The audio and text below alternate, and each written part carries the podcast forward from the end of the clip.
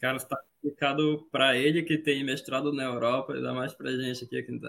É, tu vê só, não, eu, cara, eu, eu achava que era assim, né? Pô, fui lá, voltei pro Brasil, eu vou conseguir, os caras vão me caçar, vão vir atrás de mim. Mas não é bem assim, cara. É, foi, foi na luta igual, mas assim, não, não. Óbvio que tu não precisa ter um mestrado na Europa para conseguir um emprego. Tô, hoje em dia, o que é muito importante é, é a parte da, da pessoa saber se vender, né, cara? É a pessoa saber se mostrar, saber que tá interessado. O negócio que, que me fez muito aí conseguir essa vaga foi isso de estar interessado.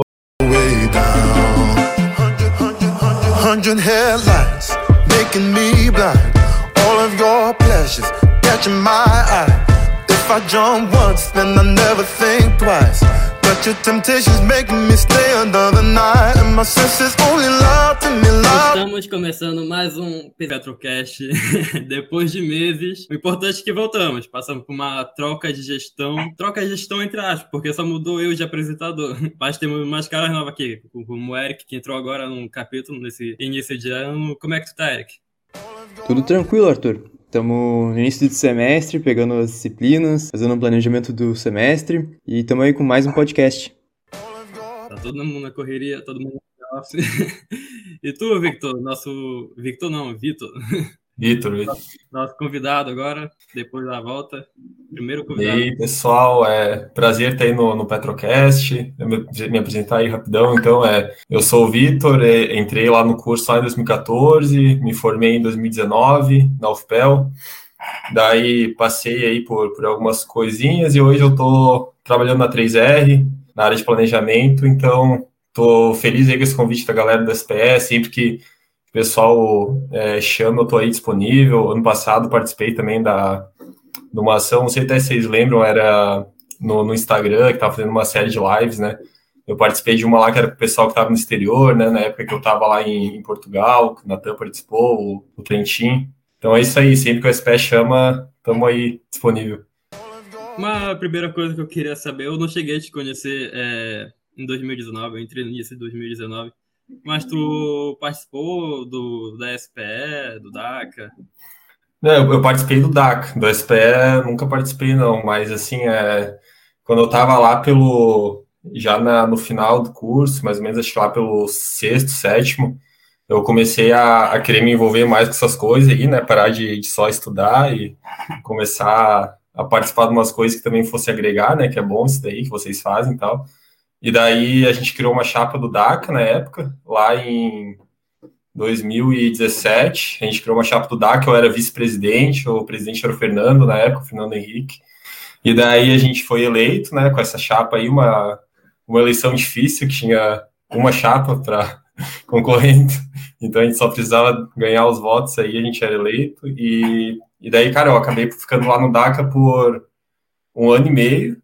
É, daí lá dentro eu participei de organização de Petrosul, né, duas vezes tal, então eu sempre curti, assim, esse lado aí de estar envolvido com essas coisas, de diretório acadêmico, daí a galera da SPE lá na época, que era época do Augusto, do, do Rafael Guirotti, a gente era bem, bem parceiro nessa parte do Petrosul, né, então a gente estava sempre junto com eles tal, e, é, mas eu não te conheci mesmo, Arthur, eu, eu na real me formei 18-2, né, a formatura que foi em fevereiro de 19, então eu, eu saí, tu estava entrando, né? Foi, foi. Teve muita experiência fazendo semana acadêmica. Queria já começar, como o Wilson já tinha muito costume, já que tu começou a falar sobre DACA, SPE. Me conta algum perrengue aí que vocês passaram. Alguma treta aí que eu gosto de saber de treta. Cara, era massa, era.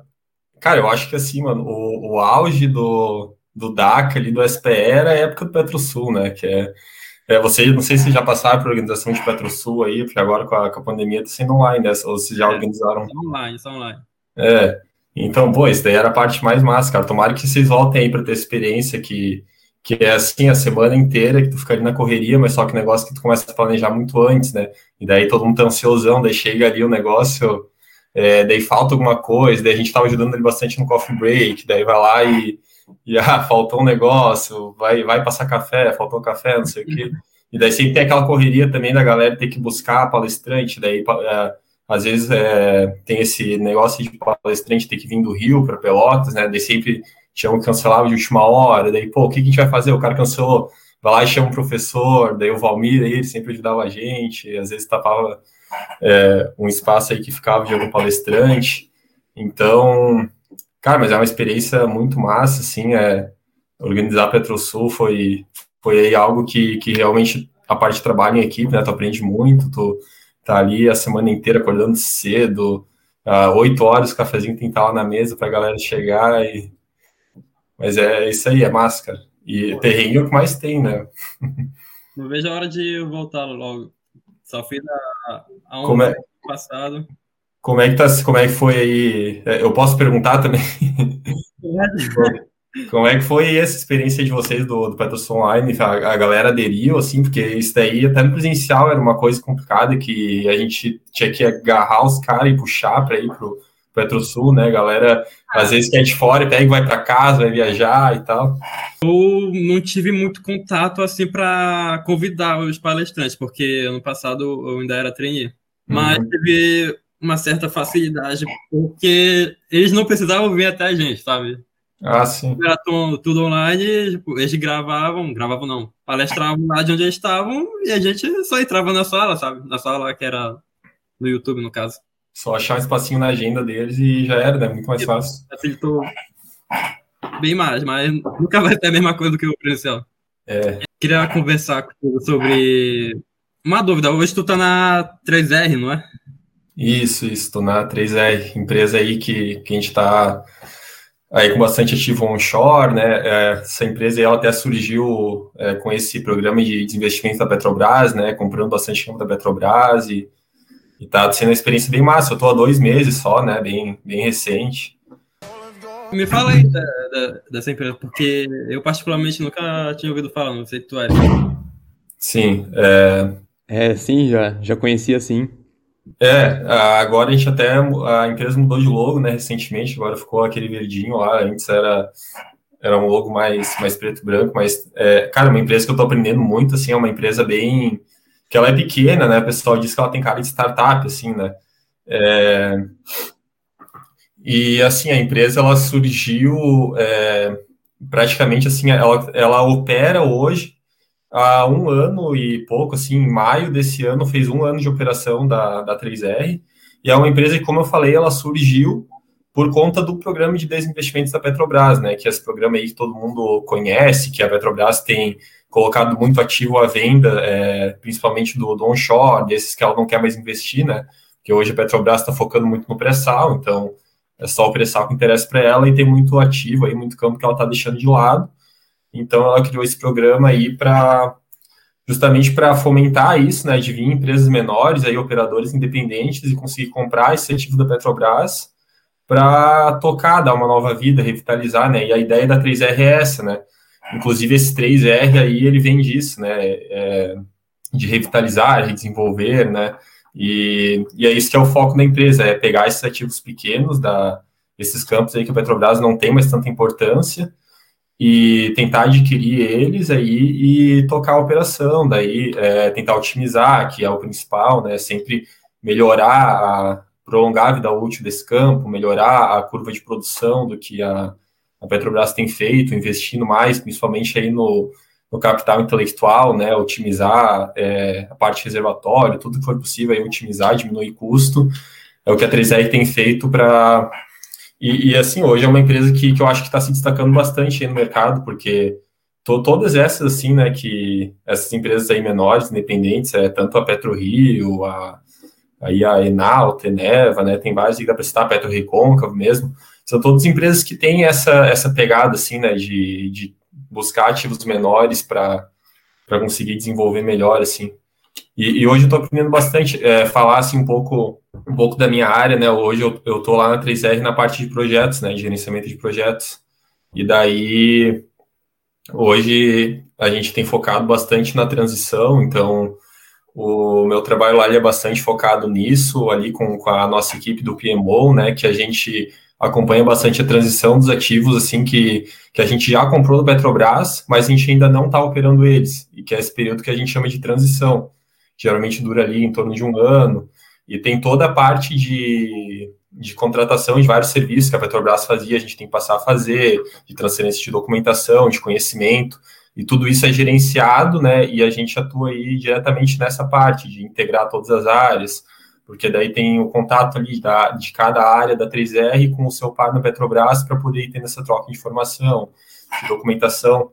Então, hoje o que eu faço lá é isso, né? É, é apoiar essa equipe aí que, de, de transição, de que hoje é, é o que está mais em alta lá, pelo, pelo menos na minha área, porque a gente tem muito ativo aí em transição, né? A gente tem hoje operando só dois, dois polos que a gente está operando, Polo Macau e Polo Rio Ventura, mas a gente está aí com bastante nessa fase de transição, né? Então, em breve a 3R vai ampliar bastante aí o, o portfólio de, de campos operando.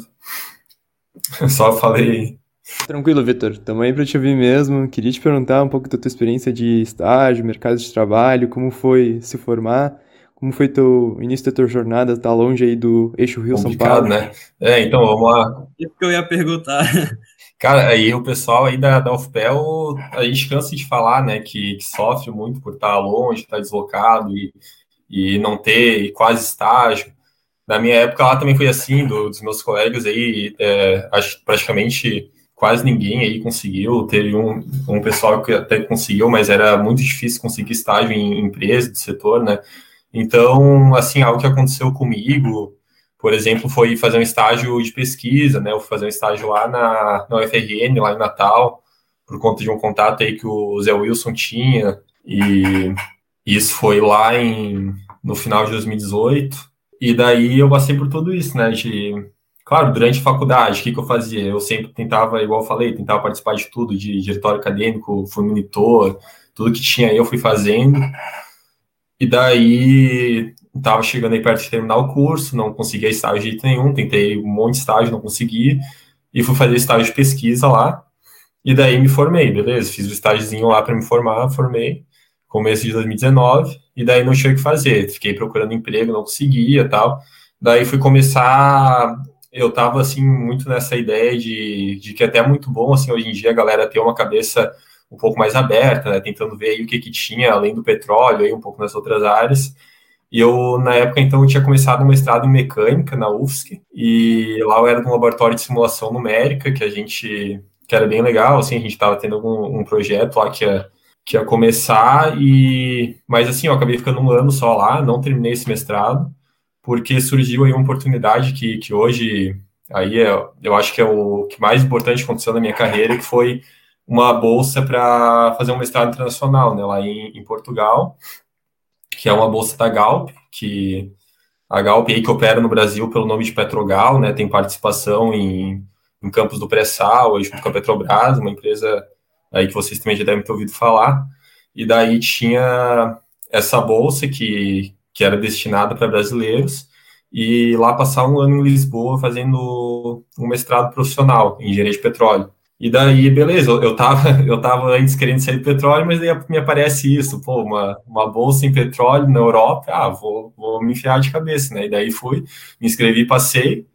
Então, acabei largando lá o mestrado que eu estava na UFSC para ir durante o ano de 2020, né? Foi ano passado, fui para Portugal. Cheguei lá em janeiro, é, pô, uma experiência incrível, assim, muito, muito massa. É, galera tinha lá, assim, 10 pessoas, né, que, que ganharam essa bolsa do Brasil para ir lá fazer e, e, assim, gente de tudo que, que é lugar do, do Brasil, assim, né, na área, maioria formada em engenharia de petróleo, né, recém-formado, mas também é, gente de outras áreas, engenharia química, geologia, e assim, eu era o único da UFPEL, né? Daí tinha gente da, da UF, tinha gente da, da UENF, gente de várias universidades. E daí todo mundo foi para lá, a gente começou a fazer esse curso lá em janeiro, né? E daí, assim, falando um pouco lá desse curso, como é que ele era, né? A gente tinha lá, ele era todo patrocinado pela Galp, e a Galp financiava lá tanto o curso em si, como também é, a bolsa, né? Custeio lá da, da vida mesmo. Então a gente ficava lá só tendo que estudar e fazer os projetos, né? É bem, bem tranquilo, bem legal, aprendendo muito. O curso todo era todo em inglês, porque tinha uma parceria com uma universidade da Escócia, que é a Heritage Watch University, que, que eram eles que, que davam assim, como se fosse a parte acadêmica do mestrado, né? E a parte profissional vinha da Galp. Então era meio que, que essa junção entre essas duas instituições. E assim, falando como é que era para ser esse programa. Era para ser assim, né? A gente chegava lá em janeiro, ficava de janeiro até é, metade do ano, ali, julho, agosto, tendo aulas com os professores vindo lá da Escócia ou também alguns professores de Portugal, isso dentro da Universidade de Lisboa. E depois da metade do ano para o final, ali de agosto para dezembro, a gente dentro da Galp, dentro da empresa, fazendo projetos lá, lá junto com eles, né? Seriam dois projetos. Tá, isso daí era o, o cenário ideal. Daí o que aconteceu? A gente chegou lá em janeiro, teve ali dois mesinhos de aula, começou a pandemia. Então, uh, cenário ideal aí foi tudo pro lixo. A gente ficou ali um tempinho meio que sem ter o que fazer, a galera se reestruturando, né? Falando, é, pô, será como é que vai ser? Não sei o que, como é que vai ser as aulas.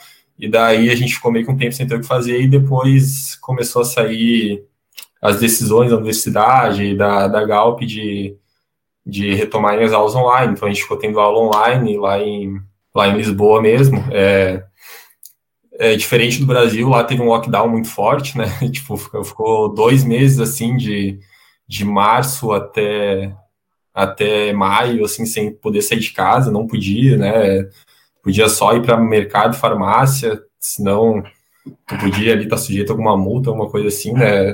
Realmente imposto, assim, no lockdown. E daí a gente estava tendo aula, né? Então ficamos tendo aula ali e, e daí a gente sempre ficava naquela expectativa, né? Que igual vocês também aqui no Brasil, óbvio, todo mundo falando, ah, mês que vem vai acabar, daí a gente volta, vai para para faculdade, não sei o quê. E daí foi indo, foi indo, foi indo, acabou que a gente ficou lá o ano inteiro fazendo tudo de casa é, tendo as aulas online e no, também os projetos online, é, ali com mentoria da galera da Galp, mas tudo é, pelo Teams, né, tudo online.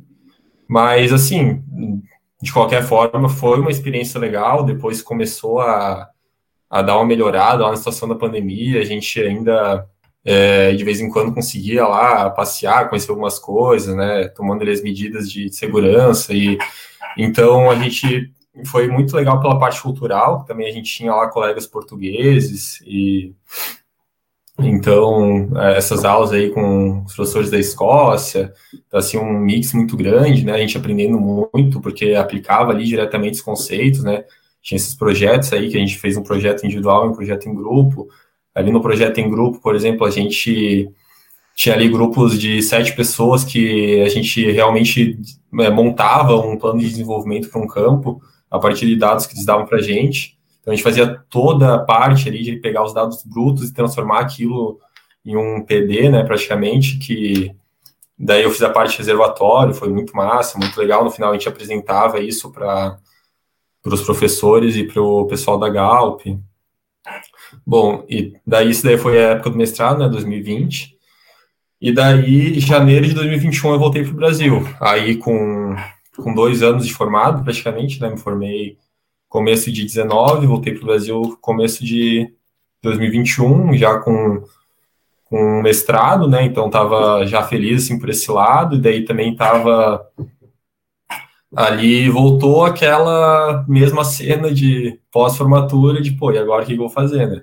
Porque voltei, mas não tinha emprego, então eu de novo repeti esse ciclo aí de ficar indo atrás de, de emprego, ficar Daí comecei a, de novo, vir com essas ideias na minha cabeça de, de sair do petróleo, petróleo não dá em nada, não sei o quê, porque realmente estava difícil, me inscrevia um monte de coisa, não, não conseguia nada.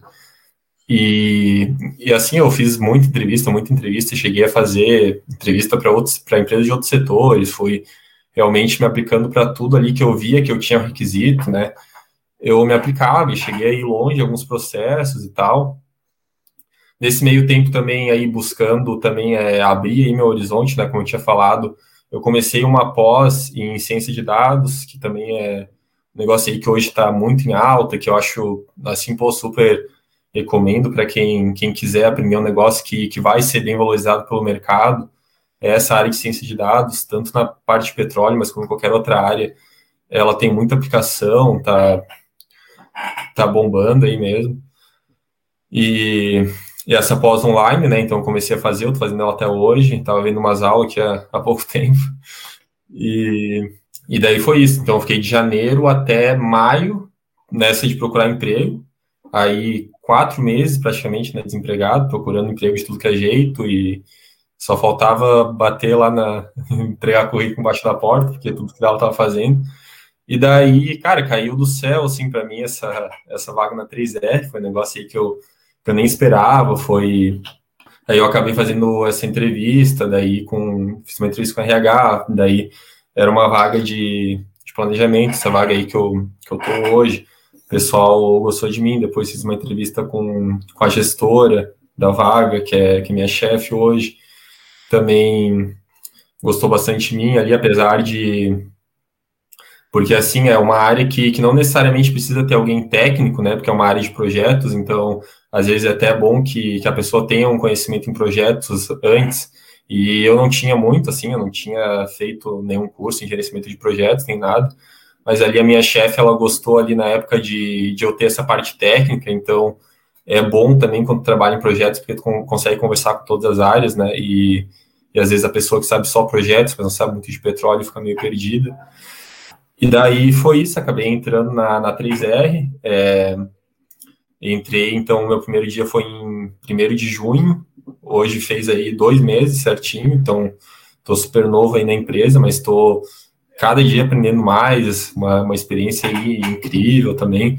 É, tive que ir lá para o Rio para assinar contrato, para pegar material, né, que, que a sede da empresa é lá no Rio, e daí fui para lá, e, mas daí agora já voltei e estou aqui em Santa Catarina, de, de onde eu sou, aqui fazendo home office, né, e a empresa também não está com expectativa de, de voltar, porque pelo menos para quem é assim de função de escritório, como é a minha, o home office aí tem funcionado bem, né? Então, é, como várias empresas aí do petróleo, está sendo priorizada a segurança do pessoal e, e é isso, né? Acho que, que dei aí uma, um resumo.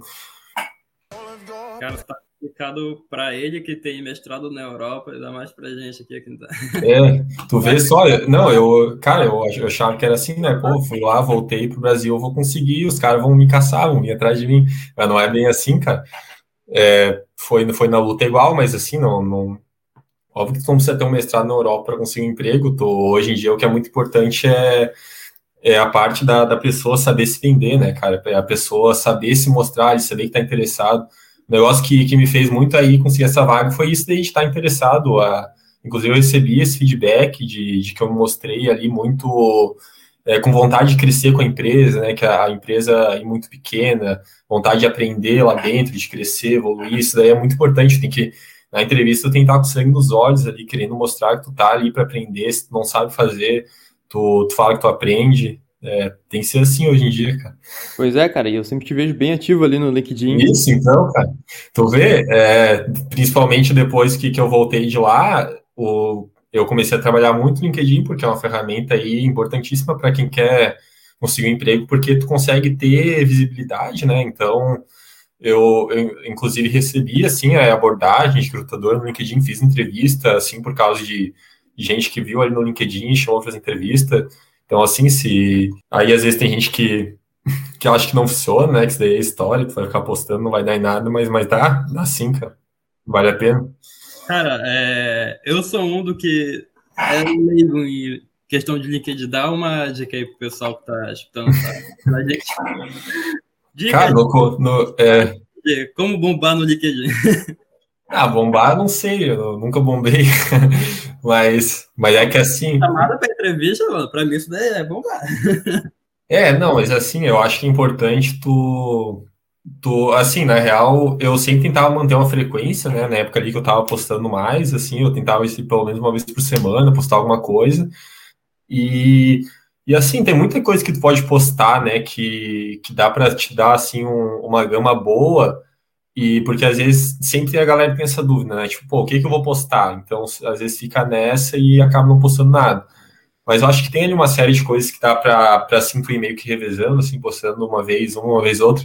Por exemplo, é, notícia do, do setor, ali tu vai lá, compartilha uma notícia e faz ali um comentáriozinho. Porque o segredo para o negócio para ter visibilidade é isso, você tá postando. Então vai lá, posta uma notícia num dia, na outra semana tu vai lá, e posta sobre o teu TCC, uma parada que tu fez ali que tu achou legal, que a galera vai, vai gostar. É, na época eu postei lá sobre a minha dissertação lá do mestrado, que foi em reservatório. Eu postei quando, quando comecei lá a estudar ciência de dados, essas coisas assim, tu tá começando a estudar, um, fez um curso novo lá, um curso é, que tu achou legal, vai lá e posta. É isso, é, não dá para ter vergonha, né? Tu tem que ali postar, se a galera não gostar, azar deles. tem, que, tem que ali fazer o teu, né? E, e não importa, porque sempre, sempre vai ter alguém pra, que não vai gostar, mas só que sempre vai ter também de, de um modo ou outro tu vai estar tá sendo visto, né? E, e tu vai ver, daí começa a aumentar ali as tuas visitas do teu perfil, tu vai vendo ali aquele númerozinho crescer, daí meio que te dá uma, uma motivação, é isso aí. Pois é, Vitor, então uma curiosidade nossa aí é a gente queria saber muito mesmo o, como é que foi a tua experiência, assim, é, mestrado no Brasil, mestrado no exterior, tô sabendo aí que tu começou um mestrado em engenharia mecânica na UFSC, e então a gente queria saber mais, assim, o que que tu pode trazer que tem lá, que, que não teve, e qual foi mais difícil, qual foram as principais diferenças, e queria saber um pouco mais dessa tua experiência aí de fazer uma pós-graduação no exterior. É, então, eu achei, eu achava na UFSC mais difícil. Apesar de, de lá ser inglês e tal, cara, na UFSC também porque eu tinha ido para a área de engenharia mecânica, né? Então tinha muita matéria nova que, que a gente tem uma base aí bem, bem por cima no curso, né? Tipo de transferência de calor, essas coisas, e lá, tipo, pô, a gente afundava nisso, assim, de, de um modo que, que meu Deus, eu, eu ficava o dia inteiro estudando, o dia inteiro estudando. E, e assim, lá, na, lá em Portugal, né, que, que a universidade era uma universidade britânica, né, da Escócia, eu vi lá um estilo de, de aprendizado muito diferente, cara. Era muito. Eu acho que os professores lá se preocupavam muito mais com, com passar as coisas mais mastigadas para o aluno, sabe? Então, querendo ou não, isso facilitava um pouco, assim, porque, por exemplo, a gente tinha é, um material, assim, uma apostila bonitinha para cada disciplina, tipo, com tudo, e daí assim, ah, o que vai cair na prova é o que está nessa apostila que eles passaram, então não acontecia muito como aqui no Brasil, que, que, o professor às vezes chegava no primeiro dia de aula, passa uma biografia de, de 10 livros e fala, ó, oh, estuda aí, é, tipo, aqui no Brasil é muito mais a gente atrás, né, é muito mais, às vezes a matéria da prova é tais capítulos do livro, tu vai lá estuda, não sei o quê, e, e às vezes tem que pegar coisa por fora e tal. E lá não, lá era uma coisa bem mais que tinha um material, o que ia cair na prova era o que estava naquele material. Inclusive no material, assim, tinha modelos de provas antigos, que isso daí no Brasil é, é quase um crime aí, ter um, um modelo de prova antigo, assim. E, e, lá não, eles passavam porque eles queriam que tu se adaptasse com a prova, com o modelo de prova. E só que assim, é claro que também eu acho que não dá para talvez para comparar tanto assim, porque a parte de fazer as provas online acabou ajudando um pouco, querendo ou não, né? Porque as provas ficavam ali com consulta e tal. É claro, eles tentam dar aquela dificuldade maior na prova, mas eu acho que, que ainda assim não dá para ter tanto parâmetro assim para para comparar. Mas de modo geral, acho que é isso. Eu acho que lá eles tentam entregar tudo muito mais mastigado. É, essa coisa aí britânica de, de querer ali fazer o negócio certinho, né? De sempre toda prova tem o mesmo molde, tudo bonitinho, tudo igual. E aqui no Brasil, não. Aqui os professores te incentivam a ir atrás, te passa ali os livros, tu, tu que vai atrás, tu que estuda. E tem professor, cada professor é de um jeito aqui no Brasil, né? Tem um que passa slide, tem um que passa no quadro. E daí é o aluno que tem que ir atrás, né? Eu acho que aqui no Brasil isso acaba, assim, criando uma casca mais no cara, né? Ele, ele aprende, assim, a, a se virar de qualquer jeito, sabe? Então eu acho bom, assim, eu acho que valoriza. É, é mais difícil, mas, mas valoriza, assim, o, o aprendizado, eu acho. Bah, Vitor, aqui na UFPEL tem sido similar. Claro que depende do professor, da disciplina, mas aqueles que têm trazido o conteúdo mais completinho pra gente, a gente consegue sim. dar aquela lida e conseguir aplicar em situações reais, sem perder aquele tempo desconfiando do que a gente tá procurando, sabe? É, sim, tem esse lado, né, claro. Não, com certeza, sempre que, que tinha aí no, na, na faculdade, um, uma matéria que o professor vem ali com uma apostila bonitinha, tu, fica feliz, né? O negócio tá tudo pronto. E como é que foi o processo seletivo na para fazer o mestrado na Europa? Ah, o mestrado lá, então. Então, esse, não sei até se vocês viram, mas estava aberto também a inscrição para a turma do ano que vem, né? Acho que, que encerrou aí no final de julho. Mas eles até mudaram o, agora com a pandemia, essa próxima turma aí que vai ter, né, que, que fechou agora poucas inscrições, vai ser as aulas, eu já volto na pergunta, fugir do assunto. As aulas vão ser tudo é, tudo do Brasil, né? Ser, vão ser todas as aulas é, online, e daí o pessoal vai ficar lá em Portugal só fazendo a parte do lá na Galp dos projetos por dois meses, né? Eu tinha visto que, se eu não me engano, era assim, ia ser dez meses é, online aqui no Brasil mesmo, e depois ia para lá Portugal, ficava dois meses lá. No, no, meu ano era um ano inteiro lá, né? Daí agora eles mudaram isso daí por causa da pandemia. Mas ainda assim, é um negócio que, que pô, é, seria massa, assim, de, de quem tiver chance, se, próximos, nos próximos anos aí abrir, né? Mas tá, o processo seletivo, quando eu me inscrevi, foi pelo CNPq, pelo site do CNPq. Eles lançaram o edital e, e daí tinha lá uma série de documentos que tu tinha que juntar para submeter a proposta lá no site do CNPq. E, mas também não era nada demais, não, nada, documentação não era nada demais, era aí tu ter o teu Lattes atualizado, né? Claro que, que tudo que tu tinha ali de de publicação, seja publicação em Petrosul, que quer que, que fosse, acabava dando um gás ali na tua nota, né? Porque eles vão te avaliando, vão te dando nota por cada ponto do teu Lattes. E, e daí tinha que mandar, tinha que estar formado, tinha que ter o, o histórico da graduação e o diploma, né? Se não me engano. Então, isso daí por ser um mestrado, né? Era um, um dos principais pontos, tinha que estar formado. Mas além disso, não tinha muita coisa assim de, de muito diferente, não. Era uma, era uma lista de documentos que daí tu mandava, submetia lá no site do CNPq. Tinha ali alguns documentos também que tinha que, por exemplo, de, de carta de aceite lá da Universidade do Exterior, mas daí era uma coisa assim que, que se tu tava com interesse era bem fácil de conseguir, tu mandava um e-mail lá para a universidade, só com, com teus dados, eles já te davam uma carta só para tu poder se inscrever, né? E daí depois eles fossem te aceitar ou não, é, era outra história, daí era da, da banca avaliadora, mas não tinha nada assim de, por exemplo, que às vezes é, é um problema, né, que muita gente vê em inscrição de mestrado. Por exemplo, tu tem um projeto pronto, não tinha isso, né? Tipo, tu, a gente decidiu ali o que a gente ia fazer de projeto e de dissertação durante o mestrado, né? Então isso daí foi mais tranquilo. Tinha que ter o inglês, né? Eu não falei isso, tinha que ter um comprovante de proficiência em inglês, um TOEFL ou um IELTS, isso daí era obrigatório, por ser o curso em inglês, né?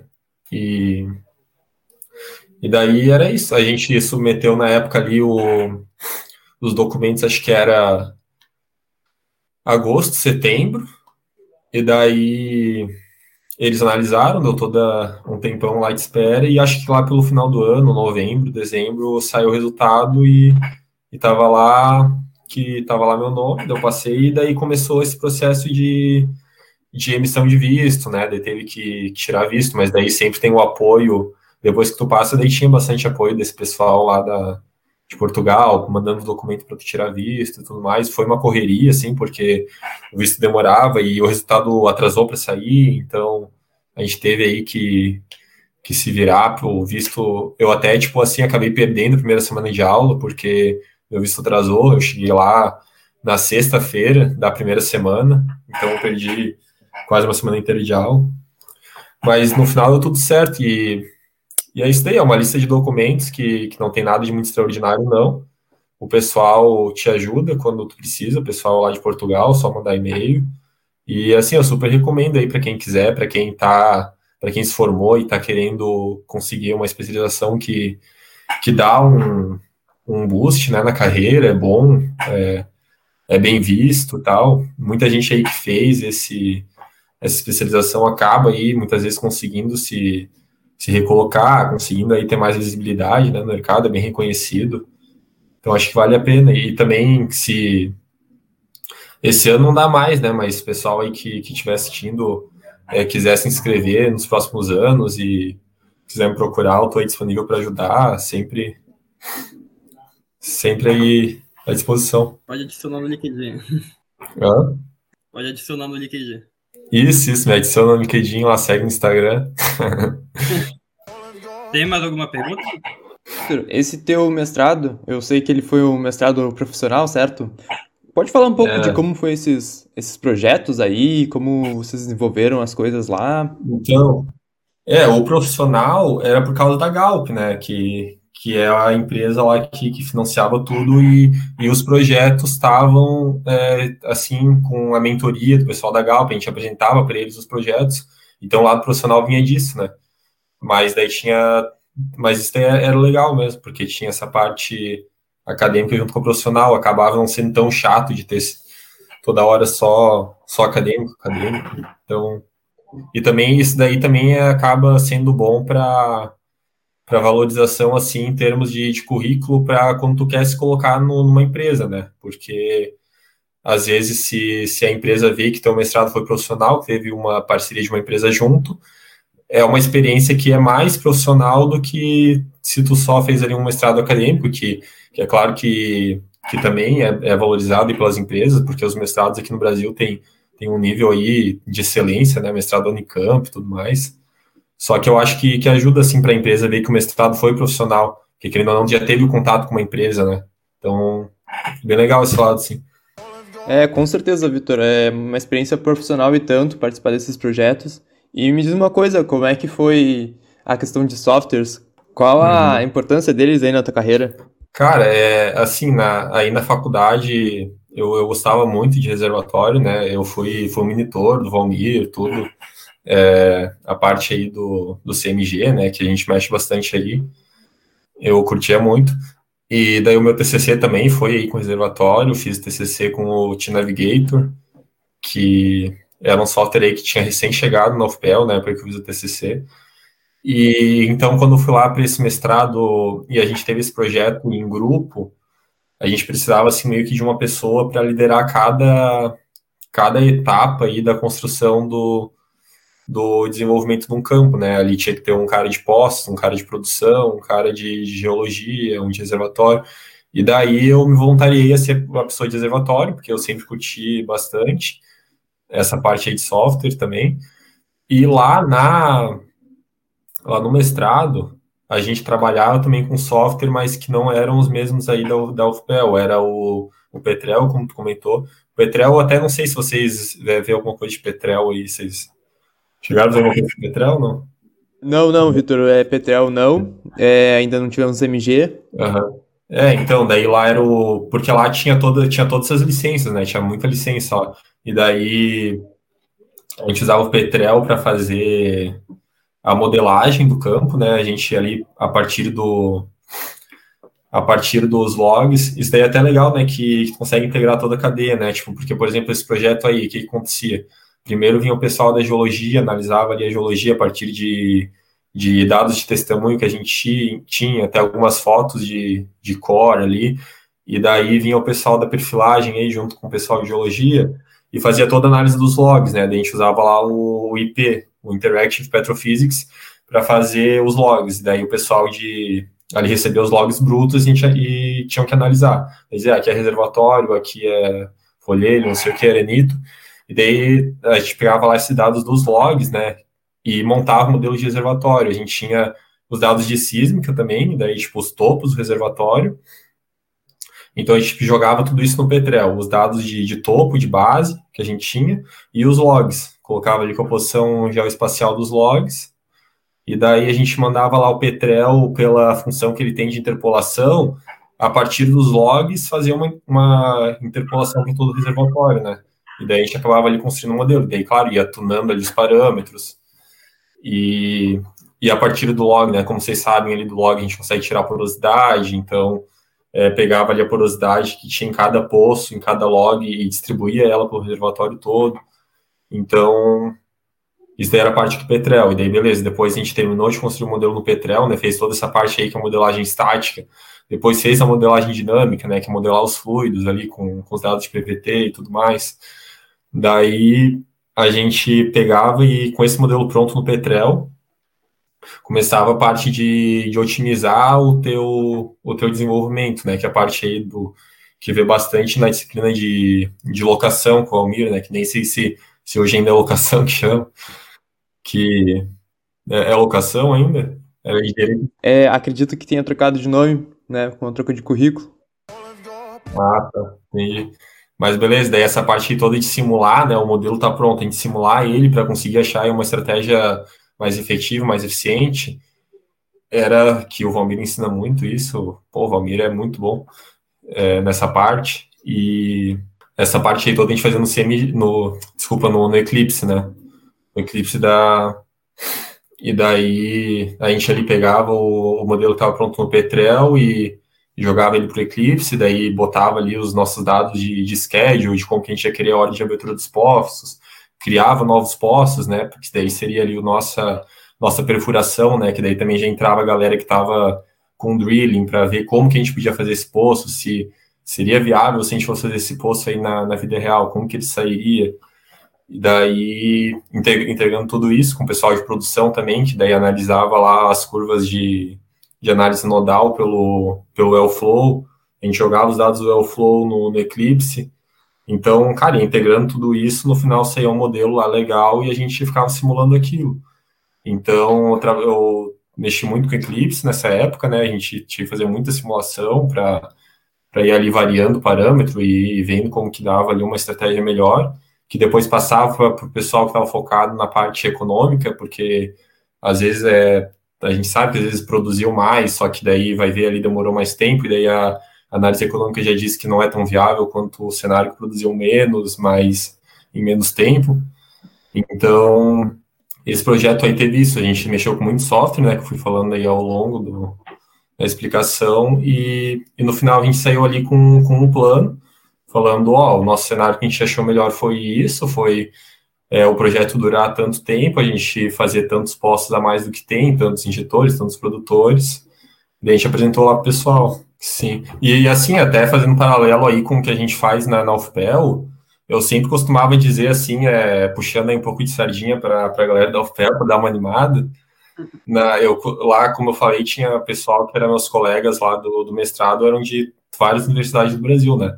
Mas assim, a experiência que eu cheguei lá com software é um negócio que nenhuma outra pessoa tinha, cara. Nem, nenhuma pessoa de outra universidade tinha a experiência de software que eu tinha por causa da UFPEL.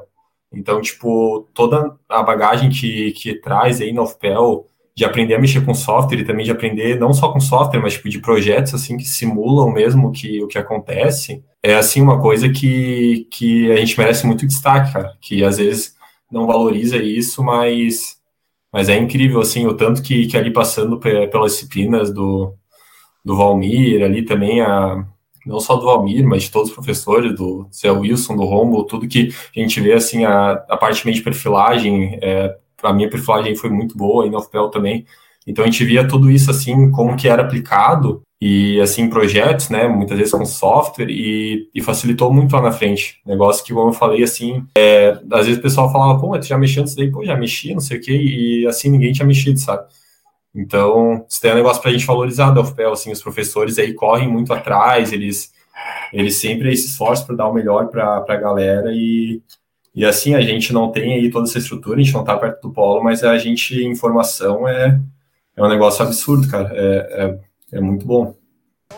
Vitor, a gente sempre escuta falar do nosso grande diferencial, que é os softwares, mas também não podemos esquecer do, do inglês e do famoso Excel é. aí, do início ao fim. Não, Excel, Excel e inglês são as duas coisas que tem que estar na veia, né? Não tem nem como. Ah, tem que virar no inglês. É uma, a faculdade já não dá uma uma cadeira para ajudar no inglês, tem que ir atrás. É. Uma última pergunta aqui, que eu acho que a gente já está extrapolando o tempo. Tem quantos minutos aí, Eric? Pô, Arthur, a gente está aí na marca dos 47 minutos. 47? É, tá razoável, tá razoável. A lança do. Lança uns cortes só, né? Daí qualquer coisa. É. Eu acho que nesse não vai ter muito necessário. Não deu pra ouvir o cachorro gritando. Mas... mais três vezes aqui. Acho que qualquer coisa eu dou o corte. Vitor, é, digamos que tu tenha uma máquina do tempo. uma pergunta nova aqui. Se tu pudesse voltar na tua época que tu estava estudando ainda na faculdade, tu com a tua experiência de hoje, é, teria outro pensamento tipo, ah, eu vou focar bem nisso daqui, ou vou mudar esse, esse comportamento da faculdade? No período que tu tá estudando agora, com a experiência que tu tá agora. Cara, tenho, tenho. Eu acho que assim, uma coisa que eu. Eu, eu acho que na, na época eu estava estudando, eu demorei muito para me ligar, assim, começar a ir atrás de aí de, de DACA, dessas coisas, né? Tipo, de atrás de atividade extracurricular, eu demorei muito para me ligar. Eu ficava mesmo só, só estudando mesmo e fazendo nada demais, e, e acho que só pelo sétimo que eu comecei a ir atrás. E assim, hoje em dia, se tu se forma e não tem, já não tem difícil ter um estágio, então se não tem nenhuma experiência dentro da faculdade, porque as empresas gostam disso, querendo ou não, né? Então isso daí é uma coisa que, que eu daria aí de, de dica, que eu faria diferente. Eu acho que outra coisa, talvez eu, eu, eu acho que eu, eu teria insistido um pouco mais em tentar conseguir um estágio, talvez. Porque, assim, tem muita gente que, que acontece no curso, assim, por exemplo, das pessoas que que estão para se formar, você já deve ter visto gente assim, né, que está para se formar, e daí vai lá e adia a formatura em um semestre e acaba conseguindo um estágio bom. Cara, isso daí eu acho que é uma coisa que eu teria feito, sabe? Eu acho que é uma coisa boa, porque o estágio é uma porta muito boa pro, pro mercado de trabalho. A gente vê, né, eu não falo isso por mim porque eu não tive, mas só que a gente fala isso pelos exemplos, né? Tem muita gente aí que, que vocês devem conhecer que, que fez um estágio aí, que hoje está lá na empresa e, é, e muitas vezes é efetivado. Então, eu acho que vale a pena insistir no estágio hoje em dia que está assim, essa, muitas dessas empresas aí pequenas surgindo, tá tendo aí vaga para estágio, como o Eric até já tinha comentado antes. Então, acho que vale a pena dar uma insistida nisso, sim. É outra coisa aí que talvez eu faria diferente, dar mais uma insistida em estágio e, e desde mais cedo no curso começar a, a participar de, de entidades, de, de DCE, de monitoria, tudo que, que aparecer aí, é, é tudo experiência, né? Tudo válido. Essas duas coisas aí que eu acho que eu poderia citar. Ah, hoje em dia, hoje em dia até tá difícil, né? Mas tipo, na época lá de era legal participar de congresso, é, aí viagem, né? Na minha época lá que teve a a gente organizou lá a viagem para o workshop da UDESC, Balneário, que o Eric participou. Já tava quase saindo lá do, do DACA, a gente conseguiu esse ônibus aí, foi um negócio, pô, uma baita experiência. Tu conhecer, assim, a galera de outros outras faculdades, ter essa troca aí, né? Vamos ver aí se, se mais pra frente vai voltar, né, a ter, a ter isso, em breve. É, esperamos que volte logo aí, é. pra rolar um oil em gas aí, dar uma curtida lá no Rio, conhecer o pessoal lá e fazer essa troca aí. Não era pra ser em Houston, não? Ano passado foi, teve online, né, Rio Oil Gas, né? Então, o capítulo conseguiu umas inscrições pro Oil Gas e o pessoal conseguiu participar, eu participei, foi uma experiência bem legal. E aí, voltando presencial, eu esperei que a gente consiga ir um ônibus para ir pro Rio e fazer uma. Sim. curtir uma experiência lá, essa troca. É, vocês têm que tentar aí, se voltar a ter as coisas presencial, tem que pedir ônibus lá, vai na, lá na, no setor de, de auxílio evento. Tá? Foi até eu que fiz pedido na época, um baita perrengue, um monte de, de coisa para ir atrás, juntar a lista de pessoas. Na época que, que a gente começou a fazer o pedido, tu não tinha nem entrado na ainda. É. E daí depois a gente tava fechando o bus e, e sobrou lá umas vagas, a gente sorteou pros bichos e então acabou indo. Né? Sim, dei sorte e foi uma experiência assim, olha, que contribuiu muito. É, mas é isso aí, Victor. Victor não, Victor. Queria te agradecer, o pessoal tava muito entusiasmado com a tua presença aqui no Petrocast. Tinha saltado lá na reunião teu nome o pessoal ficou animado, parece, parece que já te conheciam. Ah, que, quem que tá aí no, no, no SPE agora que eu conheço? Ah, Vitor, talvez tu conheça a Júlia, o Reide, o Fernando, mas o pessoal mais antigo, tipo a Vitória, a Luísa, a Carlita, a Bruna, já estão fazendo estágio ali. Já saíram. Ah, sim. É, ano passado. É, então, ano passado, quando eu, ano passado, quando eu participei lá do negócio da, do Instagram, era esse pessoal, né? Era a Luísa, a Vitória, a Bruna. Mas é isso, vamos ficar por aqui, pessoal. Muito obrigado. Valeu. Também por ter aparecido. Valeu, Arthur, pelo convite. Queria pedir desculpa também pelo imprevisto também. Tentamos gravar três vezes e não foi, mas ainda. não, é bom que saiu. Isso aí. Valeu, galera. Foi um prazer aí participar. Valeu, pessoal. Até o próximo Petrocast. Fiquem bem e até logo. Making me blind all of your pleasures catching my eye. If I jump once, then I never think twice. But your temptation's making me stay another night, and my senses only lie to me, lie